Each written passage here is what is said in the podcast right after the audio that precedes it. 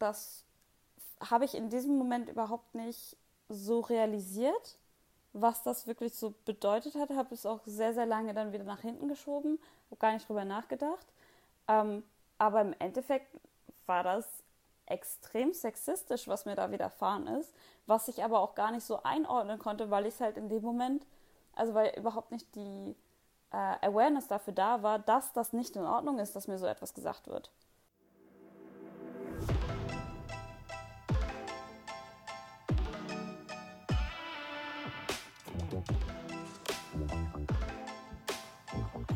Herzlich willkommen zu Now Your Privilege, Folge Nummer 5. Mein Name ist Tarik und heute soll es um die Themenbereiche Feminismus, Beruf und Körper und Aussehen gehen. Mein heutiger Gast ist Nele. Freut mich, dass du es dir einrichten konntest, Nele. Hi. Moin. Moin. Wie gesagt, Nele, die Themenbereiche haben wir ja schon im Vorhinein ein bisschen abgesteckt. Jetzt geht es mir erstmal darum, dich zu introducen, beziehungsweise dass du dich selbst vorstellst. Was kannst du denn über dich erzählen? Äh, ja, also ich bin Nele, ich komme aus dem schönen Hamburg, deswegen auch das Moin am Anfang. Ähm, und äh, ja, ich bin 24 Jahre alt, bin jetzt seit einem halben Jahr auch voll berufstätig. Habe vorher meinen Master gemacht, auch hier in Hamburg, und äh, arbeite jetzt als Projektmanagerin in einer Spedition in Hamburg. Gut, Nele. Ähm, ich würde sagen, wir fangen auch direkt mit dem ersten Themenbereich an. Wir haben ja schon die Themenbereiche abgesteckt, wie ich gesagt habe. Der erste Themenbereich wäre Feminismus und da würde ich direkt mit der Frage beginnen, was bedeutet Feminismus eigentlich für dich? Also ich finde, der Begriff Feminismus ist für mich eigentlich, oder es, es geht halt eigentlich hauptsächlich darum, äh, um Gleichberechtigung, also um nicht darum, dass die Frau über dem Mann stehen soll oder dass sie äh, mehr wert sein soll als der Mann, sondern es geht eigentlich darum, ähm, dass alle die gleichen Rechte und die gleichen Chancen haben. Was am Ende der, der jeweilige Mensch daraus macht, ist ja, ist ja dessen eigene Sache. Ähm, aber es geht halt erstmal darum, strukturelle Ungleichheit ähm, auszumerzen und eben Gleichheit zu schaffen, dass halt wirklich jeder ähm, mit den gleichen Möglichkeiten loslegen kann. Und das ist für mich so ein bisschen das, ne, der Begriff Feminismus. Deswegen, ich finde es total schwierig, dass das Ganze Feminismus heißt, denn im Endeffekt ähm, bedeutet ja, also bedeutet das ja irgendwas mit, mit Frau oder sowas in die Richtung. Und ähm, wenn ich aber von Gleichberechtigung rede, dann kann ich das ja gar nicht Feminismus nennen, denn dann wäre es ja dem Mann gegenüber nicht fair, es Feminismus zu nennen. Ähm, und das ist so ein bisschen was, was mich in letzter Zeit beschäftigt hat, warum das Ganze eigentlich überhaupt noch unter dem Begriff Feminismus läuft, wenn es ja eigentlich um Gleichberechtigung geht. Also ähm, ich meine, es wird auch jeder Mann komisch angeschaut, der von sich zum Beispiel sagt, ja, ich bin Feminist ja, hä, findest du jetzt die Frau geiler als den Mann oder was? Also es wird halt irgendwie falsch interpretiert, finde ich. Ja, ich bin ja auch schon in vorherigen Folgen so ein bisschen drauf eingegangen, dass Feminismus oft negativ konnotiert ist. In, in die Kerbe schlägt es ja so ein bisschen. Ich habe dazu direkt eine Grafik, über die ich mit dir sprechen würde. Und zwar ähm, ist die von Statista und das ist eine Umfrage zur Verwirklichung der Gleichberechtigung in Deutschland von 2019. Die sollte die Frage beantworten, ist die Gleichberechtigung der Frau weitgehend verwirklicht oder muss da noch einiges getan werden, damit Mann und Frau bei uns gleichberechtigt sind? Und das fand ich sehr interessant, weil 43 Prozent der Männer behaupten, es muss noch einiges getan werden und sogar 69 Prozent der Frauen behaupten, dass etwas getan werden muss. Wie stehst du dazu? Ja, also ich meine, jedem ist klar, dass es irgendwo immer Unterschiede geben wird und ich glaube auch nicht, dass man sie jemals 100 Prozent ähm, wegbekommt. Also im Endeffekt ist dieses Wort Gleichberechtigung mehr eine Vision als wirklich ein Ziel. Also es ist, es wird niemals 50-50 sein, es wird niemals komplett ausgeglichen sein und ähm, ja, deswegen ist es halt für mich mehr eine Vision. Ich denke aber, dass es auf jeden Fall viele Bereiche gibt, in denen äh, oder die jetzt gerade speziell beleuchtet werden, wo es halt darum geht, dass die ähm, Frau benachteiligt ist und auch dort noch ganz, ganz viel gemacht werden muss. Und das rückt halt gerade ganz, ganz stark in den Fokus. Auf der anderen Seite gibt es halt auch sowas wie äh, zum Beispiel Kinderbetreuung, ähm, wo der Mann ganz stark benachteiligt wird. Also allein wenn man mal darüber nachdenkt, ähm, wie einfach oder eben auch nicht es für einen Mann ist, zum Beispiel in Vaterschaftsurlaub äh, zu gehen. Es wird deutlich weniger ähm, oder es wird weniger gerne gesehen, wenn der, wenn der Mann sich eben halt die Auszeit dafür nimmt, um für das neugeborene Kind da zu sein. Für eine Frau ist es völlig normal, in Mutterschaftsurlaub zu gehen und auch mal ein Jahr lang in Mutterschaftsurlaub zu gehen. Und äh, von daher kann ich das schon verstehen, dass auch viele Männer das auch sehen, dass dort äh, eine gewisse Ungerechtigkeit besteht oder eine fehlende Gleichheit, ähm, aber dass halt auch vermehrt Frauen diese ähm, nicht vorhandene Gleichheit sehen und anprangern. Das finde ich interessant, dass du es ansprichst, weil da sind wir dann wieder bei der Begrifflichkeit von Feminismus, dass genau sowas hier genauso thematisiert wird im Rahmen von Gleichberechtigung zwischen Mann und Frau. Also es geht ja nicht nur darum zu sagen, äh, Frauen sollen die gleichen Rechte haben wie Männer und oder die gleichen Privilegien genießen, sondern es geht ja genauso darum, sich darauf zu fokussieren, dass Männer gewissen Gesellschaftsbildern nicht mehr entsprechen müssen. Beispielsweise ähm, was Gefühle zeigen angeht oder was zum Beispiel Stereotypen angeht, die ein Mann zu erfüllen hat. Ich fand es auch interessant äh, in dem Kontext, ähm, weil du es gerade angesprochen hast, ähm, habe ich auch wieder eine Statistik da. Würden Sie zugunsten Ihrer Partnerin auf eine berufliche Karriere verzichten und für längere Zeit Hausmann sein? Es ist nicht ganz der Vaterschaftsurlaub, den du jetzt angesprochen hast, geht aber in die Richtung, meiner Meinung nach zumindest. Und da haben 76 Prozent der Männer Ja gesagt, die befragt wurden. Und das finde ich ja eigentlich, das finde ich ja so spannend, dass man sagt, ja, auch Männer wollen diese Schritte gehen. Oder ein Großteil dieser Männer oder ein Großteil der Männer wollen diese Schritte gehen. Es ist aber aus irgendwelchen Gründen in der Praxis noch nicht gang und gäbe.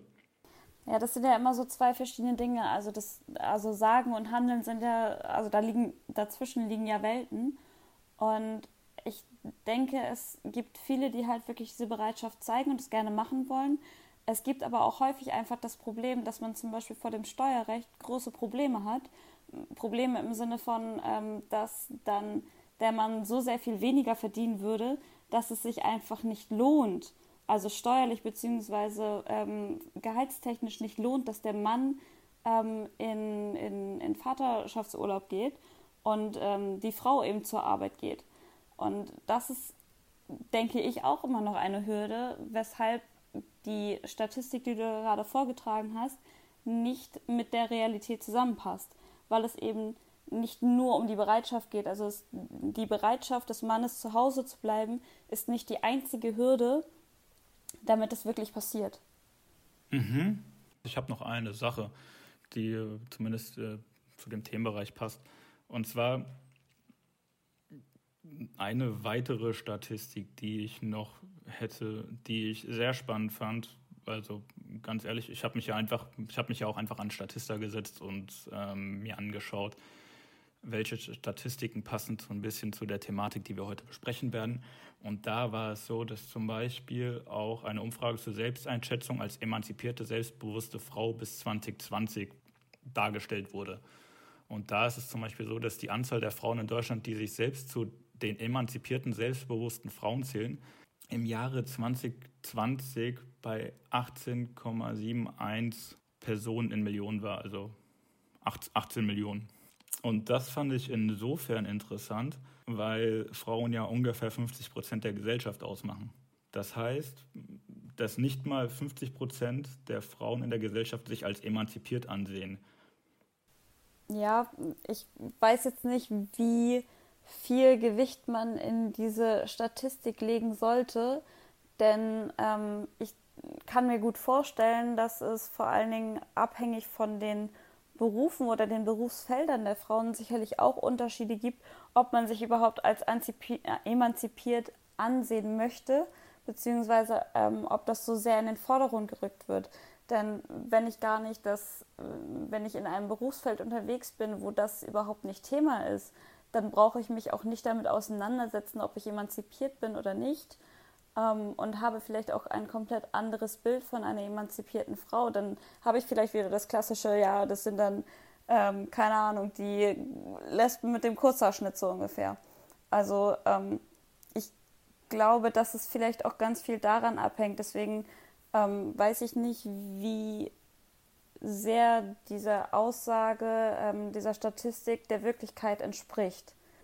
Es ist natürlich jetzt auch so, dass ich, ähm, dass jeder Mensch ja irgendwo in seiner Bubble lebt und in meiner Bubble sind halt super viele Frauen, die ich persönlich als emanzipiert ansehen würde, die sich aber auf der anderen Seite auch niemals Gedanken darüber machen müssten, ob sie emanzipiert sind oder nicht, weil sie eben auch wiederum in ihren eigenen Bubbles unterwegs sind, wo das einfach gar keine Rolle spielt. Ähm, und ja, deswegen finde ich das ein bisschen schwierig. Ich würde von mir selber, wenn mich natürlich jemand fragt, dann würde ich sagen, ja, ich sehe mich als emanzipiert und selbstbewusst. Ähm, ich mache es aber nicht jeden Tag ähm, mir selber bewusst. Da ist jetzt auch, also dabei jetzt auch meine Frage, ob das notwendig ist, um als das zu gelten oder um eine Frage als solche zu beantworten. Ich kann aber verstehen, woher du kommst, wenn du sagst, manche Personen wissen vielleicht gar nicht, ob sie sich als emanzipiert einstufen würden, weil sie beispielsweise gar nicht genau wissen, wie man den Begriff einzuordnen hat. Das kann ich auf jeden Fall sehen. Wobei, also um, um ehrlich zu sein, ich musste auch äh, erst mal googeln, was mit Emanzipation wirklich eigentlich gemeint ist. Ja, äh, äh, also erzähl mal, weil also ich meine, eine schöne Definition davon habe ich jetzt auch nicht. Ich habe eine Vorstellung davon, was es ungefähr bedeuten könnte. Mhm. Ja, das Ding ist, ich habe nämlich den, Be also jetzt mal so ganz im Ernst, wann bin ich das erste Mal mit dem Begriff Emanzipation in, Berührung gekommen? Wahrscheinlich eher mit dem Begriff Emanze sogar. Und das ist ja ein, also erstmal ein sehr abwertender, negativer Begriff, der auch gar nicht das beschreibt, was er sollte. Und zwar Emanzipation ist ähm, ja eigentlich auch nur eine Begrifflichkeit, die in oder ja Gleichberechtigung fordert. Mm, und nee, weil, weil ich habe nämlich den Begriff in einem Kontext gelesen, in dem ich dachte, hä, also was hat Emanzipation hier zu suchen? Da, da ging es gar nicht um eine, eine strenge herrische Frau, sage ich mal. Also es ging, ging, ging gar nicht in den Bereich. Und dann habe ich das gelesen und dachte mir so, ah ja krass, das schlägt dir eine ganz andere Kerbe, habe mir dann eine Definition dazu durchgelesen und ähm, dachte mir so, ja gut, den Begriff, den kann man auch äh, ja, komplett frei von, von negativer Belegung benutzen. Ja, ich glaube, das erste Mal, dass ich auf diesen Begriff gestoßen bin, ist tatsächlich aus einem Liedtext von den Ärzten, wo halt aber eine emanzipierte Frau dargestellt wurde, die eben genau das verkörpert, was du eben gerade gesagt hattest. Also die irgendwie extrem stark ist und ähm, quasi den Mann sich unterordnet, also die dominant ist. Und ähm, ich glaube, da gibt es einfach auch viele Frauen, die sich gar nicht so sehen möchten. Dementsprechend würden sie sich auch niemals als emanzipiert darstellen, obwohl sie es vielleicht sind, weil sie ja eben gerade also nicht dominant sind, sondern weil sie gleichberechtigt sind. Ja, ab, absolut, genau. Und ähm, letztendlich, ist es, letztendlich ist es ähnlich wie der Feminismus ein Begriff, der sehr negativ konnotiert ist, obwohl er eigentlich nur eine Sache fordert, die wir hoffentlich in der Gesellschaft alle wollen. Und das ist Gleichberechtigung. Finde find ich halt dann äh, trotzdem dann immer noch schwierig, ähm, so eine Vision durchzusetzen, beziehungsweise dieses Ziel allen vor Augen zu führen, wenn es eben dann kein gleichberechtigter Begriff ist. Wenn du magst, können wir jetzt auch hier einen neuen Begriff definieren und gucken, ob er sich durchsetzt. ich bin nicht so kreativ, das tut mir leid. Ähm, ich bin mehr so die, der logische Part. Ja gut, äh, da hast du ja auch schon so ein bisschen den Bogen gespannt zum Thema Logistik. wow, jetzt kommen hier die ganzen schlechten Wortwitze oder was? nee, das, äh, darauf wollte ich gar nicht hinaus, sondern eigentlich wollte ich nur auf den Themenbereich Beruf hinaus, weil wir darüber ja auch in unserem Vorgespräch schon geredet haben, dass du da gerne drüber sprechen willst. Da geht es mir jetzt darum, erstmal als einleitende Frage, hast du schon mal Erfahrungen gemacht im Beruf, bei denen du das Gefühl hattest, aufgrund deines Geschlechts anders behandelt worden zu sein? Ja, auf jeden Fall. Also ähm, es gab schon einige Situationen, wo ich dachte, okay, gut, ähm, da wurde ich jetzt gerade auf jeden Fall darauf reduziert. Ähm, beziehungsweise kann ich mich noch ziemlich gut daran erinnern, ich hatte mal ein Gespräch gehabt ähm, mit so, ja, so einer Art Mentor und ähm, der hatte so ein bisschen meine Arbeitsleistung beurteilt und sollte mir halt Feedback dazu geben, wie meine Arbeit so ist. Und ähm, dann kam am Ende noch so der Nachsatz, nachdem es hieß so, ja, Top-Arbeitskraft, so äh, super diszipliniert und ähm, hat auch wirklich auf das Arbeitstechnische bezogen. Äh, kam dann am Ende noch so ein, so ein Satz von wegen so, ja, ähm, du kannst ja mal versuchen, ein bisschen mehr de mit deinen äußeren Reizen zu spielen, so ungefähr. Ähm, so von wegen, dann, dann würdest du überzeugender sein. Und ähm, das habe ich in diesem Moment überhaupt nicht so realisiert, was das wirklich so bedeutet hat. Habe es auch sehr, sehr lange dann wieder nach hinten geschoben, habe gar nicht drüber nachgedacht. Ähm, aber im Endeffekt war das extrem sexistisch, was mir da widerfahren ist, was ich aber auch gar nicht so einordnen konnte, weil ich es halt in dem Moment, also weil überhaupt nicht die äh, Awareness dafür da war, dass das nicht in Ordnung ist, dass mir so etwas gesagt wird. Und ähm, ja, also das ist schon, das ist schon so ein Punkt gewesen, wo ich eben darauf reduziert wurde, wie ich auftrete und dass auch meine Professionalität, dass meine Kompetenz in den Hintergrund gerückt wurde und es wichtiger ist, äh, wie ich auftrete, als das, was ich wirklich vermitteln kann. Und klar, im Endeffekt ist erstmal in den ersten fünf Sekunden entscheidet man, ob man ähm, einer Person vertraut, ob man ihr glaubt oder nicht. Und dazu gehört halt einfach das Aussehen, denn in den ersten fünf Sekunden kriegt keiner einen überzeugenden Satz raus. Ähm, aber das kann halt nicht das Einzige sein. Und das kann auch nicht das sein, was in den darauffolgenden fünf bis zehn Minuten das Überzeugende ist. Und äh, ja, also sowas passiert einfach ab und zu und ähm, das ist halt nicht in Ordnung und so etwas muss, muss halt einfach viel stärker in den Vordergrund gerückt werden, dass eben nicht mehr darauf reduziert wird, dass es egal ist, wie ich dort auftrete, solange es professionelles Auftreten ist. Also ich gehe auch ganz d'accord damit, ich finde es nicht in Ordnung, wenn zum Beispiel im Büro äh, keine Ahnung, extrem tiefe Ausschnitte getragen werden oder keine Ahnung was, ähm, sehr, sehr deutlich mit den äußeren Reizen gespielt wird. Auf beiden Seiten. Wow. nee, äh, ja, krass auf jeden Fall. Also danke auf jeden Fall für das Teilen. Das Erste, was mir auf jeden Fall so in den Kopf geschossen ist, natürlich äh, zu dem Thema, was du erfahren hast, es geht ja schon allein darum, erstmal unabhängig davon, dass eine Kleidung eigentlich, egal ob jetzt bei Mann oder Frau oder jedem anderen Geschlecht, egal in welcher Situation, keine, hm, keinen, einem keinen Vorteil verschaffen sollte oder die Aufmerksamkeit auf sich ziehen sollte. Gegenbeispiele kann man mir gerne nennen, mir fällt jetzt nur gerade nichts ein. Es geht aber ja dann in dem Sinne noch weiter, dass ich mich gefragt habe, würde man die Frage äh, oder würde man mir dasselbe sagen? Ja, komm, mach mal deinen obersten Hemdknopf aus, einfach nur damit du, äh, keine Ahnung, mehr, mehr Verträge an Land ziehst. Ja, passiert, also es passiert ja nicht. Also es, das Einzige, was man mir sagen würde, kleide dich professioneller und das äh, würde man jedem Geschlecht sagen in einem gewissen Beruf. Und dann ist es äh, eher berufsspezifisch und nicht geschlechterspezifisch. Und dann ist es meiner Meinung nach okay. Aber jemandem zu sagen, du sollst mit deinen Reizen spielen, ja, krass. Also, ist, ist, ist, ja, ich, was soll ich dir sagen? Es ist mir natürlich so noch nie widerfahren. Mhm. Das Einzige, was man mir mal gesagt hat, ist, dass ich meinen Krawattenknoten besser binden soll. Aber hey, das läuft mittlerweile. Ja, wobei auf der anderen Seite, also ich, ich, denke schon, dass es sicherlich auch in, keine Ahnung, vielleicht vor allen Dingen in Beratungsfirmen vorkommen kann, dass einem Mann gesagt wird, ey, flirte doch mal ein bisschen. Ähm, vielleicht funktioniert es dann besser und äh, also so könnte ich mir das vorstellen. Es ist halt ein bisschen schwierig, äh, einen tiefen Ausschnitt mit äh, einem offenen Knopf bei einem Mann zu äh, ja, gleichzusetzen. Ähm, aber im Verhalten kann man ja schon irgendwie so ein bisschen diese, diese Gleichberechtigung mit einziehen. Also meinst du wirklich, dass man diese Themenbereiche gleichsetzen kann?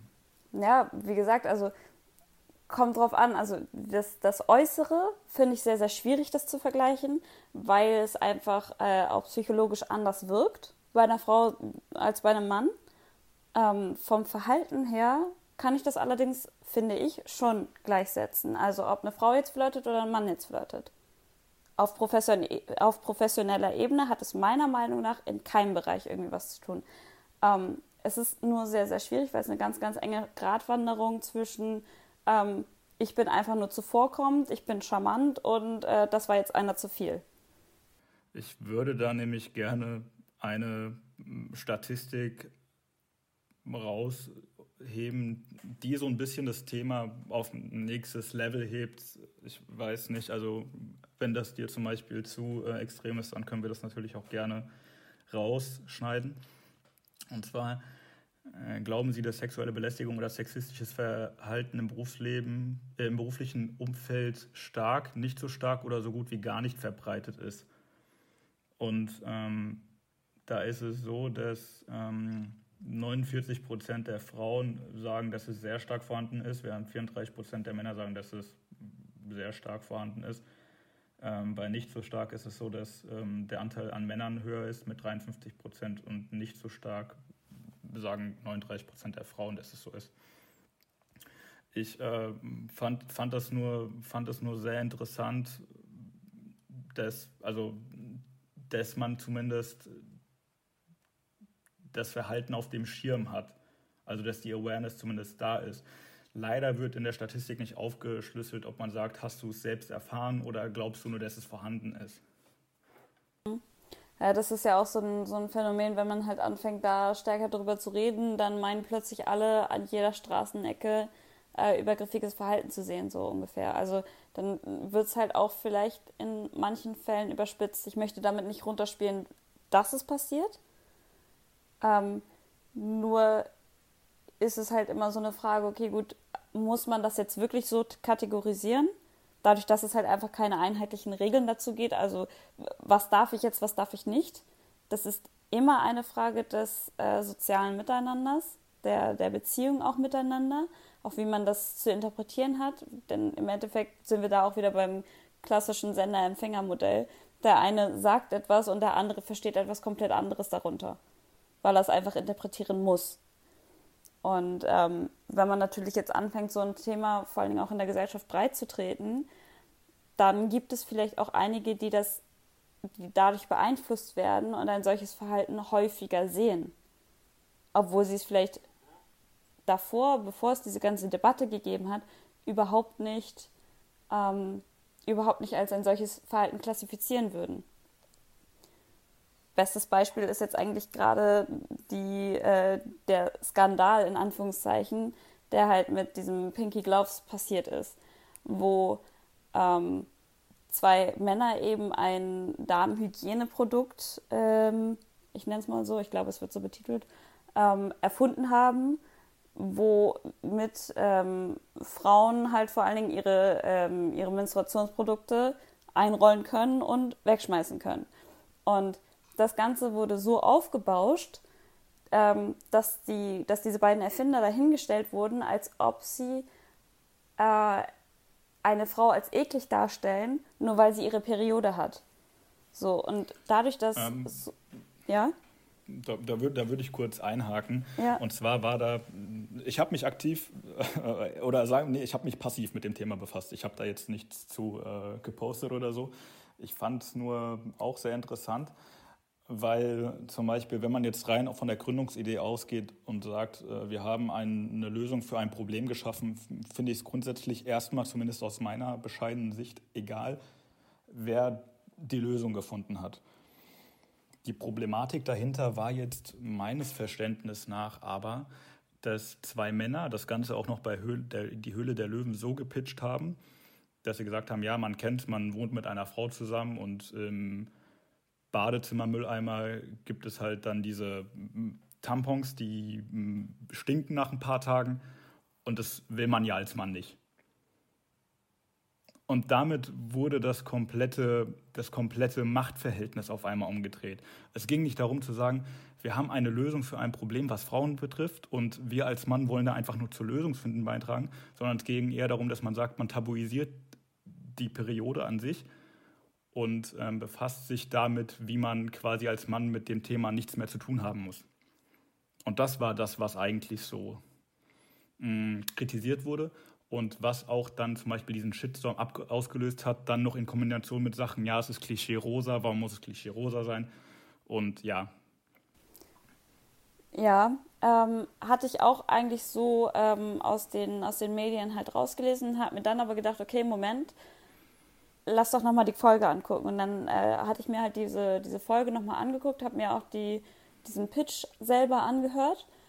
Und ähm, im Endeffekt muss man halt verstehen, warum sind sie auf diese Idee gekommen. Ja, okay, sie haben, natürlich konnten sie nicht aktiv auf dieses Problem zukommen, denn sie haben halt einfach ihre Periode nicht. Das heißt, sie verstehen dieses Problem vielleicht auch nicht aus der Sicht einer Frau, weil sie halt einfach keine sind. Ähm, und sie haben halt nur versucht zu erklären, wie sie zu dieser Idee gekommen sind, wie sie überhaupt auf dieses Thema gekommen sind. Äh, gut, dass es anfängt zu stinken, ja mein Gott, dann wechsel halt häufiger den Mülleimerbeutel.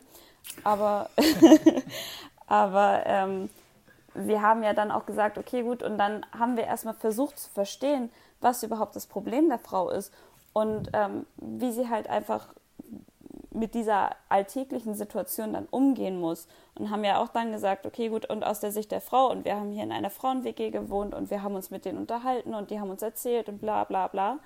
Ähm, sie haben ja dann quasi erzählt, wie sie das Problem der Frau lösen. Nicht für den Mann lösen, sondern für die Frau lösen weil sie halt einfach meinten, okay, gut, und wenn man dann da auf irgendeiner komischen Raststätte ist oder mhm. so und es gibt nun mal einfach keinen Mülleimer, dann hat man auch keine Lust mit dem Paket, sage ich mal, dann aus der Toilette rauszukommen und sich einen Mülleimer zu suchen. So. Und es ging einfach nur darum, dass sie halt versucht haben, darüber zu erklären, wie sie darauf gekommen sind. Ist auch meiner Meinung nach die einzige Möglichkeit, wie ein Mann auf so eine Problematik kommen kann. Dann haben sie angefangen, sich damit auseinanderzusetzen und dann haben sie sich überlegt, wie können wir das Problem lösen sicherlich ist es schwierig in der heutigen Zeit mit den heutigen Debatten, die halt einfach geführt werden, ähm, als Mann mit so einem Thema voranzukommen. Aber im Endeffekt haben sie ja nur versucht zu helfen. Sie wollten ein, ein bestehendes Problem lösen, wofür es noch keine Lösung gab. Das wurde von einigen interpretiert, wie sie es gemacht haben. Es wurde sehr negativ aufgefasst. Und viele sind einfach auf diesen Zug aufgesprungen und haben halt angefangen, auch klar, natürlich ist es nicht richtig, so ein Thema zu tabuisieren und es ist auch nicht richtig, eine Frau als eklig darzustellen, nur weil sie ihre Periode hat. Ähm, aber das haben sie ja gar nicht ausgesagt. Und das zeigt einfach mal wieder dieses Thema als ähm, Person, die halt in den sozialen Medien unterwegs ist, wie viel Macht man eigentlich auch hat, wenn man seine Meinung einfach nur äußert, weil alle Anhänger in dem Sinne, ja, es heißt ja auch wirklich Follower bei Instagram, die folgen halt einfach nur, die folgen dieser Meinung und gehen eben nicht alle rein und sagen sich, hey, Moment, lass mal noch mal kurz den Step zurückgehen. Ich bilde mir noch mal meine eigene Meinung, weil ich mir selber jetzt mal einfach die ganzen Informationen hole. Mhm. Und das passiert halt nicht. Das heißt, sie folgen den Meinungen und das heißt, das Thema wird weiter aufgebauscht. Ich finde es unglaublich spannend, weil ich ähm, bin da ja auch in Bubbles unterwegs und gerade ich benutze soziale Medien tatsächlich nur im Rahmen des Podcasts. Also ich bin ansonsten nicht aktiv auf irgendwelchen sozialen Medien. Und äh, ich war halt wirklich voll auf dem Trip, dass es eine scheiß Idee ist. Einfach nur, weil sie halt an sich in den Bubbles nicht angekommen ist. Und ähm, man muss auch dazu sagen, dann hat man sich Screenshots angeguckt von irgendwelchen Bewertungen. Ich habe mich auch nicht aktiver mit der Thematik befasst. Und da ging es dann oft darum, dass die Screenshots halt irgendwie Bewertungen dargestellt haben, die die Männer von Frauen halt auch hochgeladen haben. So, keine Ahnung, auf lass es Amazon gewesen sein und sagen sie, ja, äh, das Problem meiner Frau wurde gelöst und sowas. Ja, also ich, ich war auch geframed. Und wenn du jetzt zum Beispiel sagst, du findest die Idee an sich gut oder du kannst verstehen, dass es ähm, in, ich sag jetzt mal deiner Bubble oder auch für dich Anwendungsbedarf gibt, ja, dann hätte sich die Idee wahrscheinlich am Markt durchsetzen können. Ähm, Spoiler, das Produkt wurde vom Markt genommen. Die, die Founder haben sich entschuldigt, wobei man auch dazu sagen muss, finde ich sehr ehrenwert. Also, dass man, wenn man, äh, wenn man schon quasi dann wirklich zu deutlich und auch wirklich sehr unzensiert gesagt bekommt, wie unpassend ein Produkt ist, also nicht nur, dass es nicht gekauft wird, sondern dass man wirklich massiv Kritik erntet, dass man sich dann hinstellt und quasi wirklich ein Statement ähm, hochlädt oder sich so entschuldigt. Also wirklich aufrichtig entschuldigt, muss ich sagen, zeugt das auf jeden Fall von, ähm, ja, Ehrlichkeit, finde ich schön. Nee, aber wie gesagt, war, war spannend, zumindest von dir dann auch mal eine Gegendarstellung zu bekommen. war get out of my bubble. Ja, auch nur eine ähm, Meinung von vielen, ne? Also gibt es sicherlich ja auch, also, auch noch einige. Ja, auch okay.